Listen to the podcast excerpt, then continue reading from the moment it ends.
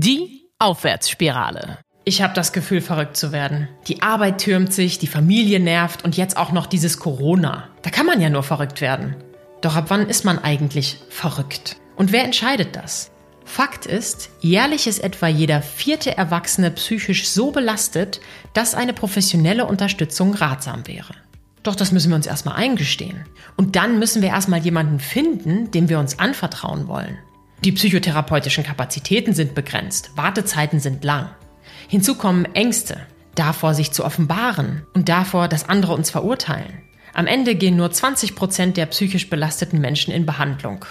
Das sind in Deutschland jährlich 14 Millionen Menschen, die sich nicht behandeln lassen. Ob es allerdings so klug ist, die Probleme mit ins private und ins berufliche Umfeld zu nehmen, wage ich zu bezweifeln. Darum spreche ich heute mit der Oberärztin und Psychotherapeutin Anna Rehwinkel über das Spektrum psychischer Erkrankungen und darüber, was wir tun können, wenn wir plötzlich vor psychischen Herausforderungen stehen. Sie nennt sich selbst Botschafterin der Psychiatrie und arbeitet in der größten psychiatrischen Klinik Norddeutschlands. Kommt mit in die Aufwärtsspirale mit Anna Rehwinkel. Moin. Hallo. Schön, dass Sie da sind. Wir wollen ja heute über ein sehr populäres Thema, was sich im Internet auch widerspiegelt, sprechen, nämlich die Frage, bin ich verrückt? etwas harmonischer oder diplomatischer ausgedrückt, was ist eigentlich psychisch krank? Und das ist natürlich auch die erste Frage, die ich mir stelle mhm. oder die ich Ihnen vielmehr stelle. Was bedeutet das eigentlich? Woran merkt man, ob man psychisch krank ist? Was ist die Definition von psychisch krank und wer hat sich das eigentlich ausgedacht? Ja, diese Frage, bin ich eigentlich verrückt? Frau Doktor, was passiert mit mir? Ähm, ich verliere meinen Verstand. Die wird mir sehr häufig gestellt. Das Problem ist, dass wir in der Gesellschaft ja häufig so ein festes Bild von einem verrückten Menschen haben und überhaupt nicht genau klar haben, was bedeutet es überhaupt, eine psychische Krankheit zu haben. Wir haben häufig den Menschen im Kopf, der hysterisch durch die Gegend läuft, schreit, sich die Haare rauft und außer Rand und Band ist und Menschen angreift, eine Gefahr für sich oder andere darstellt. Aber das Wort verrückt im Wortsinn bedeutet eigentlich, wenn man es auseinandernimmt, verrückt. Also man ist so ein bisschen aus dem Alltag, aus dem eigentlichen Lebensablauf herausgerückt. Mhm. Im Groben kann man sich das so vorstellen, man funktioniert nicht mehr rund wie eine Maschine. Mhm. Der Mensch ist ja keine Maschine, wir wollen das ja immer, aber wir können nicht mehr so, wie wir wollen. Wir geraten immer schneller an unsere Grenzen, wir haben vielleicht mehr Ängste, ähm, uns beschäftigt mehr, was sonst nicht der Fall war und wir haben einen gewissen Leidensdruck, der vielleicht vorher nicht so da war. Und das ist tatsächlich dann ein Problem. Aber das Klassische, was wir aus den Filmen kennen, verrückt sein, wie ich das vorher gesagt habe, das ist zum Glück sehr selten nur der Fall. Und die Menschen, die es betrifft,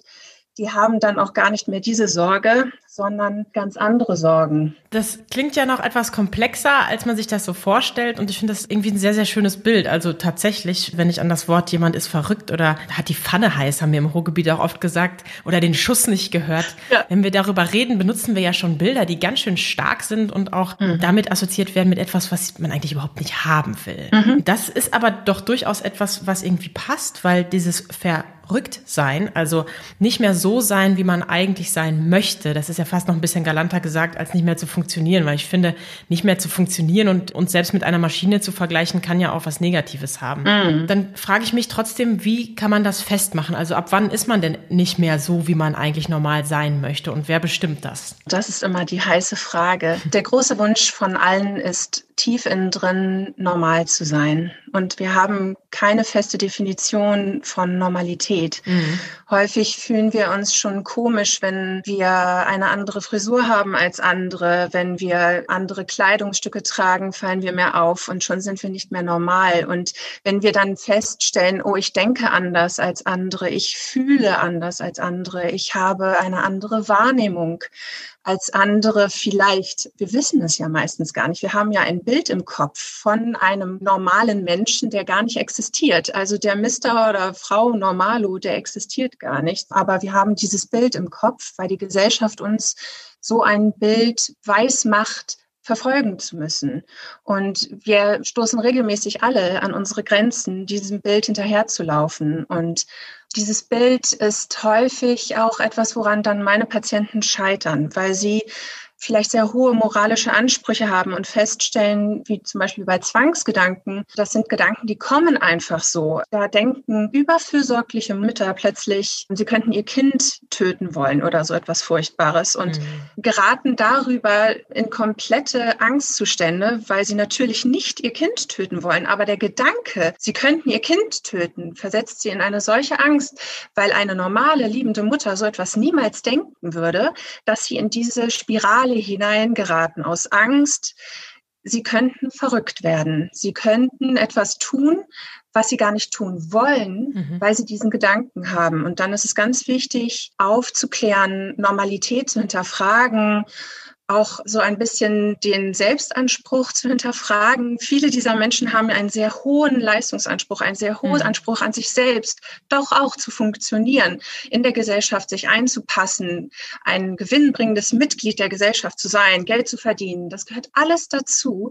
Und sobald man nicht mehr in diese Rolle hineinpasst, warum auch immer, weil es einem zu viel wird oder weil man selbst gerade durch eine schwierige Phase durchgeht, dann kollabiert dieses Kartenhaus mhm. und die mhm. Menschen beginnen sich zu hinterfragen und zu fragen, stimmt etwas nicht mit mir? Und da geht es dann los. Das ist der Leidensdruck, mit dem wir dann arbeiten in der Psychiatrie und auch in der Psychotherapie. Das ist natürlich eine krasse Bandbreite. Also das eine, dieses sich nicht normal fühlen, weil man vielleicht einen anderen Haarschnitt hat oder sich anders kleidet. Ich glaube, das geht ja zwischendrin jedem mal so. Ja. Ähm, ich persönlich habe es total oft erlebt und mir ist in der Tat diese linguistische Finesse des Nicht-Normalseins immer wieder gespiegelt worden. Denn was bedeutet abnormal, abseits der Norm? Und ja, mit kurzen Haaren bin ich zumindest lange, heute ja schon gar nicht mehr so, eine Frau gewesen, die abseits der Norm ist, weil stereotypisch betrachtet haben Frauen lange Haare und tragen vielleicht Kleider, was ich auch nicht tue. Und das erzeugt natürlich in mir selbst und in meiner Identitätsentwicklung vielleicht eine Art Leidensdruck, weil ich nicht dazugehöre. Also es gibt natürlich Gesetze, die wir manchmal auch selber schreiben und wo wir selber sagen, das ist normal, so sind alle und ich bin nicht so, die vielleicht gar nicht so klar definiert sind, weil was ist heute eine Frau? Muss eine Frau heute lange Haare tragen und Kleider? Und dann gibt es das, was Sie auch noch gerade beschrieben haben, Menschen, die Angst vor ihren eigenen Gedanken haben, die Mutter, die Angst hat, ihr Kind zu töten und anhand dieser Gedanken einen Leidensdruck hat. Jetzt glaube ich, würde so ziemlich, hoffe ich zumindest, jeder zustimmen, dass sein eigenes Kind zu töten durchaus nicht normal ist und etwas ist, was wirklich doll ist. Das heißt, wir haben ja ein riesiges Spektrum. Wie gehen Sie jetzt als Psychotherapeutin mit solchen Bandbreiten um? Also es muss ja irgendwie eingeordnet werden und dafür gibt es doch Kategorien. Ja, klar. Also dadurch, dass wir gerne alles labeln als Menschen mhm. und gerne ähm, Normen, wieder ne, das Wort schaffen und da dann daran auch äh, Therapien entlanghangeln, um Menschen in diversen Situationen unterstützen zu können, weil sie halt sehr individuell auch sind, diese Situationen. Ne? Da gibt es die Identität in der Gesellschaft, diese Identitätskrise, die häufig Teenager durchmachen, von denen Sie jetzt gerade gesprochen haben, eher so dieses meine Rolle in der Gesellschaft, wer bin ich, wie definiere ich mich, trage ich Kleider als Frau oder nicht und so weiter. Und dann die Weiterführung in schon eher krankheitsartige Gefilde vielleicht, wo gerade diese Zwangsgedanken auch ein Teil davon sein können. Mhm. Da gibt es auch Graduierungen. Wir haben extra Manuale, wir haben extra Definitionen von diversen Facetten Ganz von kurz, Leidensdrücken. Was sind Manuale? Das müssen wir nochmal erklären. Manuale sind quasi Leitfäden, Leitwege für Behandler, mhm. um einen Weg genau unterstützt und geprüft verfolgen zu können in einer Behandlung mit einem Patienten. Also das ist ganz wichtig zu verstehen. Wir machen nicht irgendwelchen Ping-Pong, äh, Pendel, Guru-Kram mit unseren Patienten, sondern wir haben geprüfte, auf Studien basierten Therapie, Leitlinien und Leitfäden, an denen wir uns entlanghangeln, zusammen in der Therapie mit dem Patienten, ganz spezifisch auf die einzelnen Bedürfnisse, auf die einzelnen Erkrankungen bezogen, um dann diesen Menschen daraus zu helfen, um ihm den Leidensdruck wieder nehmen zu können, um die Erkrankung im besten Fall aufzulösen, um sie zu heilen, gemeinsam in der gemeinsamen therapeutischen Arbeit. Das ist wichtig, weil es eine ganze Weile, bevor es auch so die Verhaltenstherapie gab, gab es diese ganzen Manuale und diese Leitfäden nicht. Mhm. Und vieles war sehr nebulös in der Therapie und vieles ähm, sind immer noch böhmische Dörfer für die meisten Menschen. Die meisten verstehen überhaupt nicht. Teufelsaustreibung. Genau. Was macht ihr da? Der eine liegt auf dem Sofa, der andere geht durch den Wald hindurch und schreit. Also es gibt ja diverse Möglichkeiten, ähm, eine Therapie Therapie zu nennen. Mhm. Aber die in der Klinik durchgeführte klassische Therapie, auch Psychotherapie kann in der Klinik durchgeführt werden. Die ist studienbasiert, leitlinienbasiert und muss sich auch da wirklich ganz unbedingt immer dran messen können. Da habe ich gleich mal eine Nachfrage. Wenn ich jetzt als Person das Gefühl habe, mir könnte Unterstützung gut tun und Sie haben es gerade schon gesagt, es gibt ja wahnsinnig viele Methoden ich erinnere mich an Methoden wie Chaka, wo jemand sagt, du schaffst es. Ich erinnere mich an Methoden, wo man im Fernsehen Menschen gesehen hat, die motivational unterwegs waren, mhm. die vielleicht auch gesagt haben, hier, dein ganzer Ballast ist in diesem Stein, schmeiß ihn in einen See.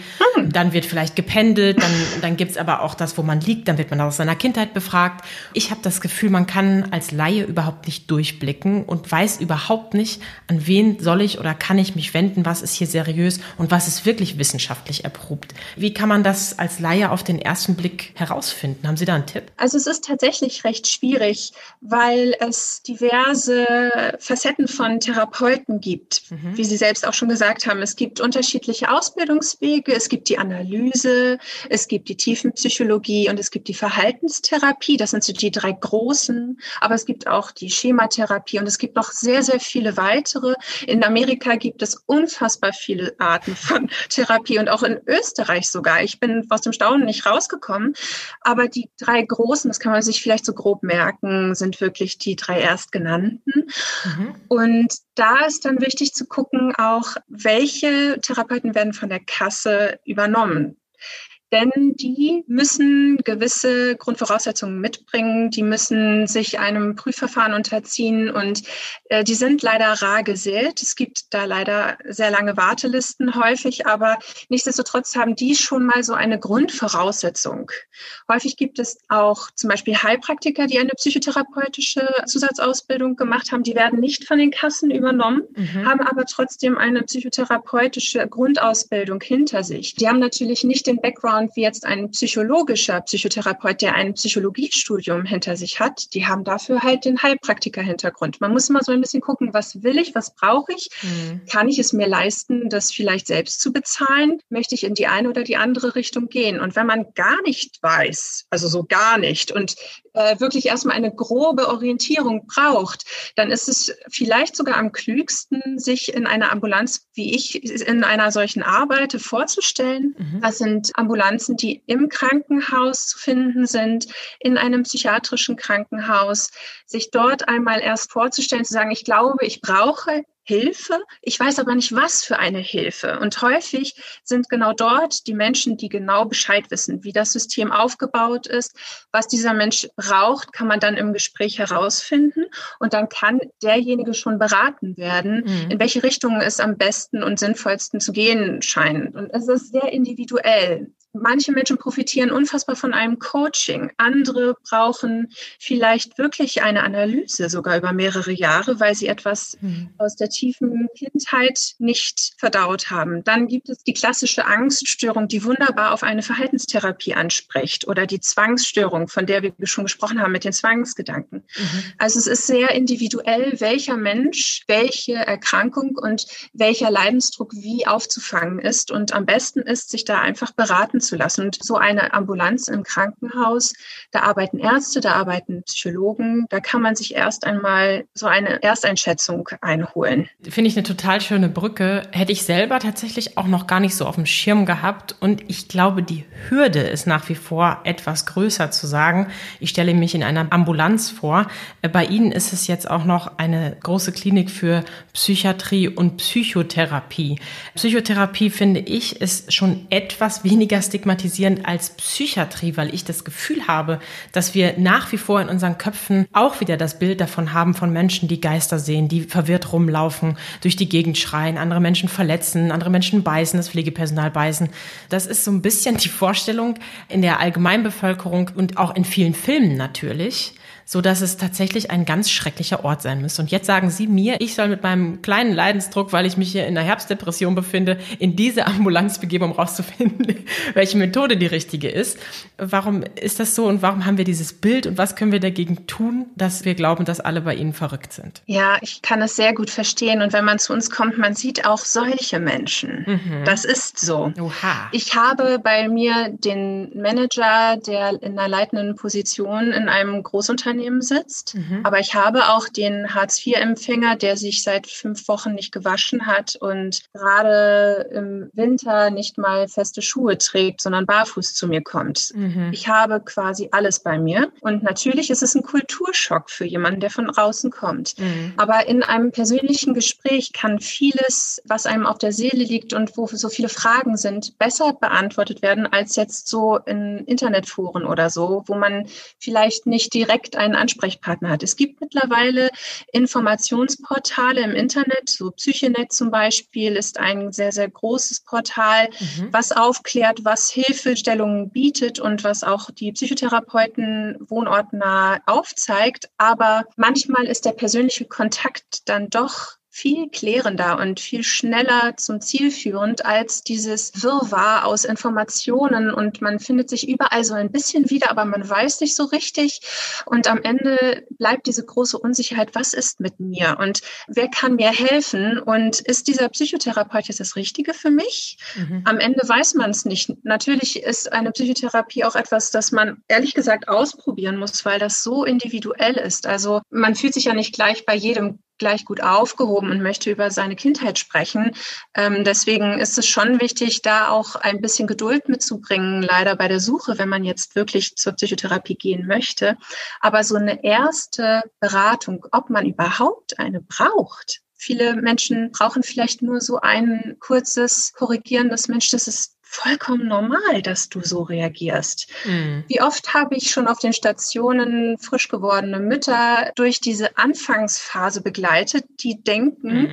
sie werden keine gute Mutter werden, weil sie sich jetzt nicht die ganze Zeit einen Ast freuen, dass sie da so ein Kleinkind im Arm haben, sondern echt kaputt sind und mit den Nerven am Ende sind, weil das Kind dauernd schreit und sie gerade die Geburt hinter sich haben und körperlich einfach auch nicht mehr können. Es ist manchmal schon ein einzelner Kontakt sehr hilfreich und vielleicht vielleicht ist dann je nach Individuum auch zu schauen, wenn man so eine große Berührungsangst mit der Psychiatrie hat, was ich verstehe, weil tatsächlich es gibt halt auch Menschen, die große Probleme haben und die finden mhm. sich auch dort, aber wir haben ein weites Spektrum. Wir haben wirklich alles bei uns. Deswegen einfach vorbeikommen, wenn man nicht weiter weiß. Das würde ich jedem raten. Was man natürlich auch nicht vergessen darf, ist, dass die durchschnittliche Wartezeit auf einen Therapieplatz in Deutschland knapp fünf Monate beträgt. Also wir haben da noch ein Loch zu füllen ja. und dementsprechend ist es natürlich manchmal leichter, bei zum Beispiel einem Heilpraktiker einen Termin zu bekommen, weil das eben auch privat gezahlt wird. Aber ich möchte auch noch mal ganz doll betonen, das, was Sie vorhin gesagt haben ich bin eine große Freundin von dem Satz, wer heilt, hat Recht. Mhm. Man kann natürlich jetzt vielleicht nicht alles heilen, aber es geht ja in, in dieser Form, also in der Psychotherapie und in, in psychischen Erkrankungen oder psychischen Belastungen vor allem darum, dass wir uns besser fühlen, dass der Leidensdruck uns nicht so einschränkt, mhm. dass wir ein glücklicheres und erfüllteres Leben führen können. Und deswegen bin ich da ganz bei Ihnen und sage einfach, okay, ausprobieren, gucken. Und wenn ich jetzt gerade ein akutes Problem habe und um mich rum keine psychotherapeutische Praxis eine Möglichkeit hat, mich aufzunehmen, mhm. warum dann nicht tatsächlich in einer Ambulanz vorstellig werden, um zumindest schon mal das Gefühl zu haben, anzufangen mhm. und herauszufinden, was wirklich gut passt. Ja. Was Sie jetzt aber auch gesagt haben, ist, dass Sie eben da auch Menschen haben, die große Probleme haben, aber auch Menschen haben, die mit einem Gespräch vielleicht schon vorankommen und das Gefühl haben, jetzt wieder selbst weiterarbeiten zu können. Ich habe jetzt salopp angesprochen, der Herbst hat jetzt begonnen, die Tage ne, jetzt gerade mit der Zeitumstellung werden wieder dunkler, grauer. Wir fühlen uns vielleicht alle ein bisschen blöder.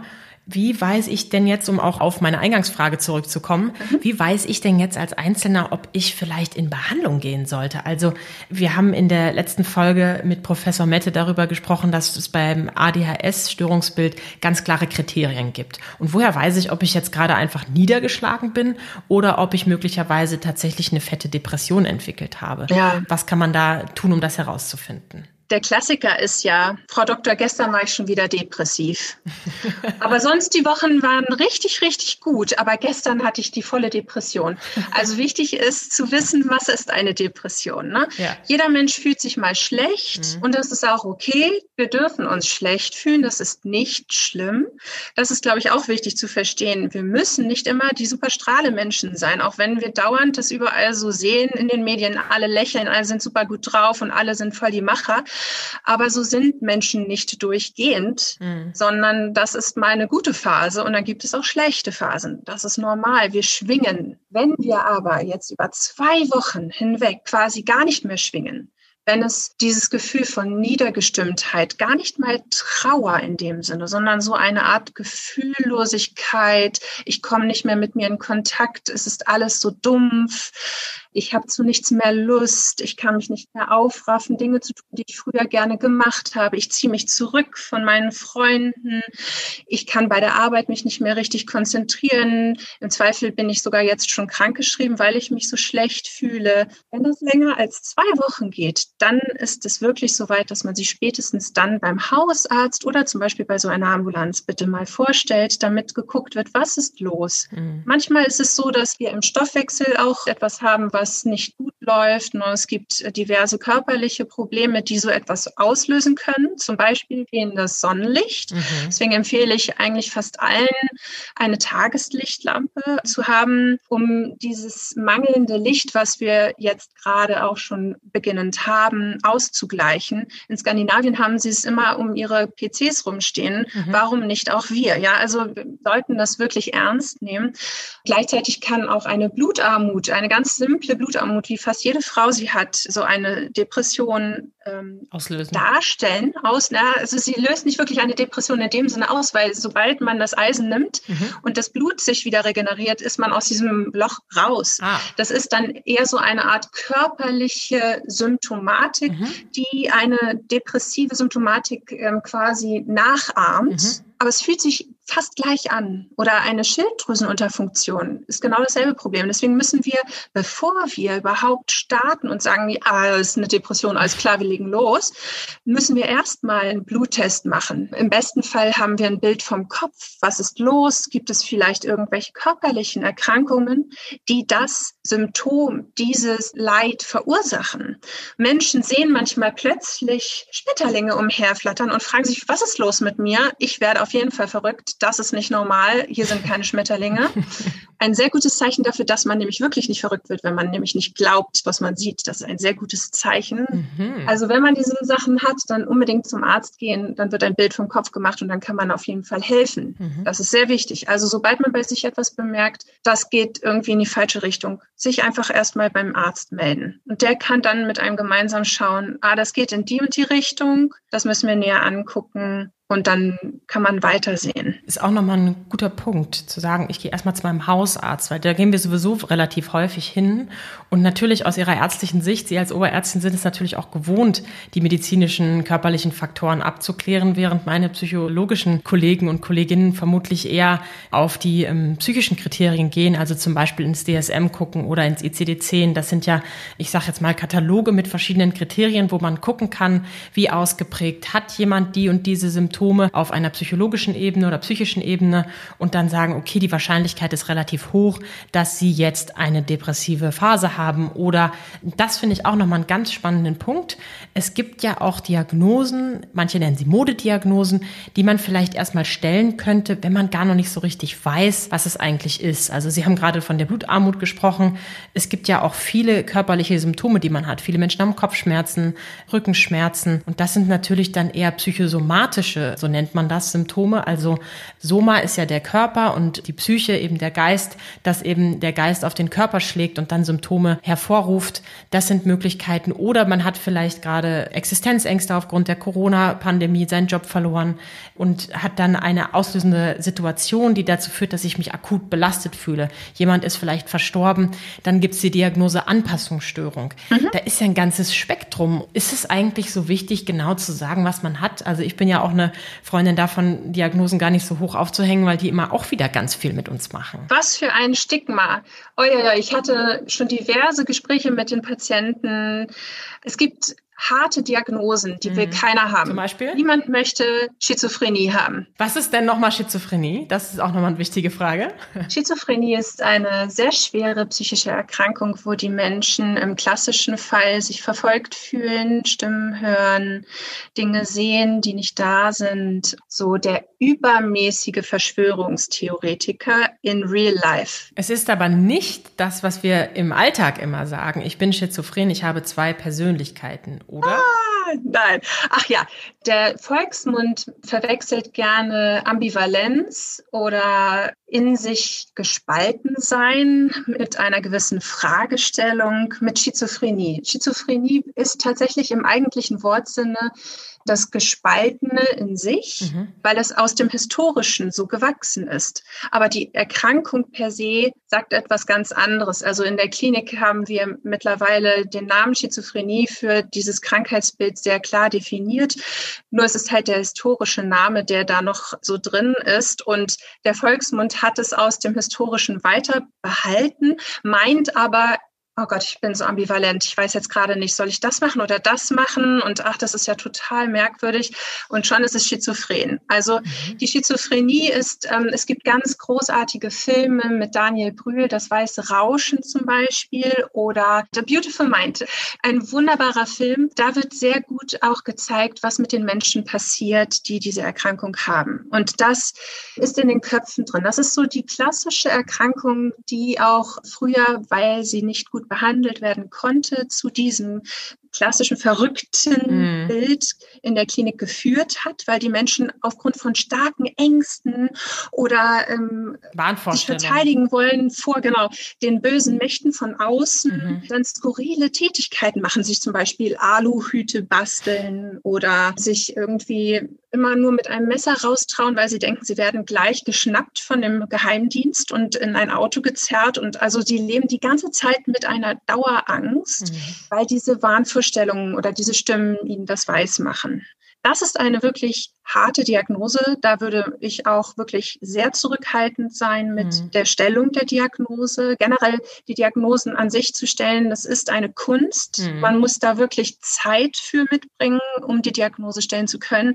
Eine wirkliche Diagnostik erfordert auch Teste und mehr als nur ein Gespräch. Mhm. Also das ist sehr wichtig. Viele sagen, ach ja klar, das ist total der Narzisst und so. Aber so die richtige Diagnostik von einem Narzissmus braucht mehr als nur eine Rede von einem Präsidenten oder so, um sie stellen zu dürfen. Man muss da wirklich mit dem Menschen in Kontakt sein. Man muss spezifische Fragen stellen und kann dann erst zu einer Diagnose kommen. Patienten kommen zu mir und wollen gerne ADHS haben, mhm. wollen gerne eine Borderline-Persönlichkeit diagnostiziert bekommen, wow. weil sie dann die Hoffnung haben, ihnen kann dann endlich geholfen werden. Okay. Ne?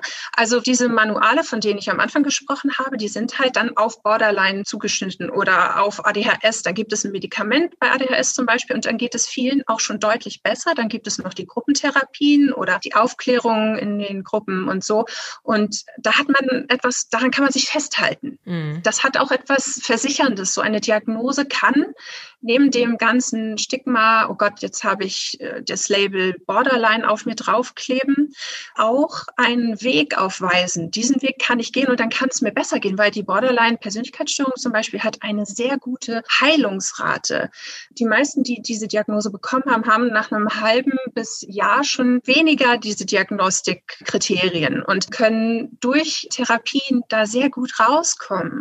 Ich glaube, es kann auch Hoffnung geben. Mhm. Also es ist sehr ambivalent, eine Diagnose zu verteilen. Es hat was für sich um einen Weg aufzuzeigen, aber es hat auch immer dieses Label und dieses Stigma in der Gesellschaft und damit muss man dann auch irgendwie klarkommen. Mhm es ist natürlich auch spannend, sich eine Diagnose zu geben, um eine Art der Therapie zu bekommen oder um eine Behandlung zu bekommen. Also wenn ich gerade einen hohen Leidensdruck habe, dann nehme ich lieber die stärkere Diagnose, weil ich dann eben andere Medikamente oder eine längere Therapie bewilligt bekomme. Ne? Das ist natürlich auch eine Taktik, die habe ich mir so noch nicht überlegt und weiß auch nicht, ob sie an jeder Stelle immer so passend ist. Mhm. Und ich möchte auch mal die Gegenseite beleuchten, nämlich die Tatsache, dass man bei bestimmten Diagnosen, bei vielen Diagnosen, auch schon bei einer vergleichsweise harmlosen Anpassungsstörung möglicherweise keine Berufsunfähigkeitsversicherung mehr abschließen kann, beziehungsweise der ein oder andere nicht verbeamtet werden kann. Und das ist natürlich was, wo wir in unserer Gesellschaft auch überhaupt nicht weit vorne sind. Wir sind eben nicht wie in anderen Ländern, wo eine Therapie zum guten Ton gehört, damit man sich selbst entfaltet, entwickelt und gestärkt ist, sondern hier ist es immer nur, um etwas zu korrigieren und um nicht noch mehr Kosten zu verursachen. Mhm. Und ich muss mir als Individuum ja ganz genau überlegen, okay, brauche ich eine Berufsunfähigkeitsversicherung? Dann schließe ich die lieber jetzt noch schnell ab, bevor ich die Therapie mhm. bewilligt bekomme. Das sind ja auch Dinge, die hemmen natürlich die Bereitschaft zur Therapie. Wäre es dann eine Option, eine andere Diagnose zu stellen, so wie ich gerade gesagt habe? Ich meine, jede zweite Diagnose ist vermutlich mit körperlichen Symptomen wie Kopfschmerzen oder sonst was einhergehend. Das heißt, warum nicht etwas Psychosomatisches stellen, was vielleicht einfacher ist, im klinischen Alltag zu sagen, das ist schneller heilbar, also können Sie natürlich eine Berufsunfähigkeitsversicherung noch abschließen. Ist das eine Option? Ja, das Problem ist halt, wir machen keine Kosmetikdiagnosen. Das wäre falsch in vielerlei Hinsicht, weil wir ja schon auch, da ist ja ein Sinn und Zweck hinter. Die ganzen Therapien und so, das baut ja aufeinander auf, auf der Diagnose. Mhm. Aber es gibt eigentlich keinen Patienten, der nicht eine psychosomatische Komorbidität hat. Also alle Angstpatienten haben Verspannung, haben Kopfschmerzen, haben die totalen Rückenschmerzen oder haben Bauchprobleme. Das ist ganz typisch. Kurz nochmal, die Komorbidität bedeutet eine weitere Symptomatik. Also neben den Ängsten noch die körperlichen Symptome. Genau. Gleichzeitiges Auftreten von zwei Sachen. Genau. Mhm. Also Co, ne, kennt ja fast jeder, es ist eine Vergesellschaftung und morbide bedeutet Krankheit. Komorbidität ist eine weitere Erkrankung, eine weitere Symptomatik. Es ist eigentlich immer davon auszugehen, wenn die Psyche etwas hat, hat der Körper etwas und umgekehrt. Mhm. Es ist nie trennbar. Die Psyche und der Körper gehören zusammen. Und wir haben gerade bei der Depression und der Angst eine ausgeprägte körperliche Symptomatik, die mitbehandelt werden muss durch Wärme, Massage, Bewegung und so weiter. Das ist ultra wichtig. Aber wenn jetzt jemand Angst um seinen Versicherungsstatus hat oder um seinen Beamtenstatus hat, dann gibt es tatsächlich viele Patienten, die das privat machen. Hm. Die bezahlen ihre Therapien dann privat. Es ist ein großer Hemmschuh, weil nicht viele sich das leisten können. Ja, kostet ungefähr pro Stunde Stunde? 120 im Schnitt? Das hängt von Therapeuten ab. Ah, okay. Also ich meine, es gibt auch welche, die um die 80 Euro pro Stunde nehmen, aber tatsächlich ist da eine breite Bandbreite und die Patienten sitzen auf den Kosten mhm. und wollen eigentlich etwas an sich tun. Die haben eine Motivation und wir machen es ihnen so schwer, sich helfen zu lassen, dadurch, dass es unfassbar teuer ist, sich helfen zu lassen, weil eine Stunde ist nichts. Man muss mhm. 10, 20 Stunden und dann hat man gleich mindestens 1600 Euro oder wie viel für eine Psychotherapie ausgegeben, obwohl sie eigentlich gut hätte von der Kasse übernommen werden können. Und so etwas wie die Anpassungsstörung, ich wollte nochmal auf das zurückkommen, was Sie vorher gesagt hatten. Mhm. Das ist eine Diagnose, die gerne zu Beginn einer Behandlung vergeben wird bevor klar ist, was ist es überhaupt. Manchmal ist es tatsächlich einfach nur eine Anpassungsstörung. Das bedeutet also, eine Anpassungsstörung ist eine akute Belastung durch einen äußeren Stressor häufig, also durch einen äußeren Belastungsfaktor darstellt. Also zum Beispiel der Tod eines geliebten Menschen kann einen in eine sehr lange Trauerphase hineinzwängen und dafür sorgen, dass man sich längerfristig nicht gut fühlt. Das bedeutet aber noch lange nicht, dass man eine Depression haben haben muss oder hat, sondern da muss dann wieder geguckt werden. Und dann wird erst einmal das Label Anpassungsstörung vergeben was häufig weicher ist und ähm, auch von den Kassen eher durchgewunken wird, als jetzt das Label Depression. Durch die Depressionen fallen so viele Menschen langfristig aus ihrem Berufsleben raus. Und deswegen ist es ein solches Problem, da eine Berufsunfähigkeitsversicherung noch abschließen zu können, wenn man einmal diese Diagnose bekommen hat. Deswegen, wenn wir diese Voraussetzungen wissen, der Patient uns seine Bedenken gegenüber einer Therapie und einer Diagnose mitteilt, dann kann zu Beginn der Behandlung erstmal eine weichere Diagnose gegeben werden, die noch nicht so ihn hart aus allen Sachen rauskickt, sondern ähm, erstmal den Weg öffnet, um zu gucken, was genau liegt denn überhaupt vor? Was braucht der Mensch gerade und ist vielleicht auch mit einer kürzeren Intervention schon was getan, mhm. schon geholfen? Intervention an der Stelle heißt sozusagen Maßnahme, mhm. falls das nochmal erklärt werden muss. Und jetzt würde ich nochmal auf eine Situation kommen, die auch immer öfter auftritt. Also Menschen begegnen mir, die mir Fragen stellen, was ist eigentlich, wenn in meiner Familie alle verrückt sind? Also meine Cousine ist depressiv, mein Cousin hat Zwangsstörungen, mein Schwager hat Ängste. Pff, ist das Anlage, ist das Umwelt? Ich habe ja jetzt gerade sowohl Menschen genannt, die in meiner Familie dieselben Gene tragen könnten wie Cousine und Cousin, aber dann der Schwager, der eigentlich in den Genen gar nicht dasselbe Erbgut hat wie ich, dafür aber im selben Umfeld möglicherweise sich bewegt, weil wir immer bei denselben Familientreffen sind. Wird man verrückt, wenn die Familie verrückt ist? Das ist eine sehr, sehr knifflige Frage. Wir haben früher von der schizogenen Mutter gesprochen. Früher war die Annahme, dass die Schizophrenie durch die Mutter ausgelöst wird. Also das war natürlich eine maximale Schuld, die der Mutter aufgelastet worden ist. Zum Glück ist man davon mittlerweile durch gute Studien abgekommen. Aber nichtsdestotrotz ist es so, dass das Umfeld, die Gene, die Lebensumstände, das Lebensumfeld, ob man jetzt in der Stadt oder auf dem Dorf wohnt, das alles trägt dazu bei, wie belastet man ist, wie die Psyche reagiert auf weitere Belastungen und ab wann vielleicht der eine in eine Depression umkippt oder der andere eher in eine Schizophrenie tatsächlich. Also manchmal sind da die Gene so der Grundbaustein, wenn in der Familie schon ganz viele viele Menschen eine Depression zum Beispiel haben, dann ist da einfach familiär, genetisch eine Art Verwundbarkeit für die Erkrankung Depression. Und dann muss man sich selbst immer wieder, auch wenn man jetzt unter Stress steht, im Blick behalten, um zu gucken, wie kann ich meine Belastung runterfahren, wie kann ich dafür sorgen, dass ich vielleicht nicht in diese Richtung drifte. Denn die Gefahr oder die Verletzlichkeit, die besteht aus genetischer Sicht dann schon. Das muss man sich wirklich klar machen. Man gibt es auch weiter an seine eigenen Kinder. Man muss sie darüber aufklären. Es ist sowieso so wichtig, darüber aufzuklären, auch in der Gesellschaft. Was macht Stress mit uns? Was macht Stress mit uns körperlich? Mhm. Magengeschwüre, Ausschläge, Bluthochdruck, das gehört alles mit zu Stress dazu. Und was macht es auch psychisch mit uns? Das wird immer wieder unter den Teppich gekehrt. Ne? Die Oma, die war halt komisch, mhm. aber niemand hat so drüber gesprochen. Die Oma, die hat sich dann umgebracht und niemand redet darüber. Mhm. Aber das statistisch gesehen, die nächste Generation und die Generation danach ein unfassbar hohes Risiko hat, sich selbst auch was anzutun. Darüber wird nicht gesprochen, weil es eine solche schambesetzte Sache ist. Dabei ist es so mhm. wichtig, man kann Leben retten, wenn man darüber spricht. Das Stigma, psychisch krank zu sein, hindert so viele Menschen daran, offen mit ihren Problemen sich Hilfe zu holen, offen darüber zu sprechen, an andere ranzutreten und darüber auch aufzuklären, was mit einem passiert, wenn immer mehr von einem verlangt wird am Job, immer längere Arbeitszeiten nötig sind, um den Workload abzuarbeiten und so weiter. Was das mit uns als Menschen macht, das wird nicht besprochen. Dass zum Beispiel jetzt in der Lockdown-Zeit auch viele davon profitiert haben, mal Ruhe zu haben. Mhm. Es ist, finde ich, eine schöne Erkenntnis, die teilweise bei den Menschen durchgedrungen sind, neben all dem Leid, was verursacht wurde, auch finanziell für viele, dass aber trotzdem Ruhe zum Beispiel ein wichtiger Faktor dafür ist, dass man sich wohler fühlt, dass man ausgeglichener ist und dass man mehr auch in sich ruht.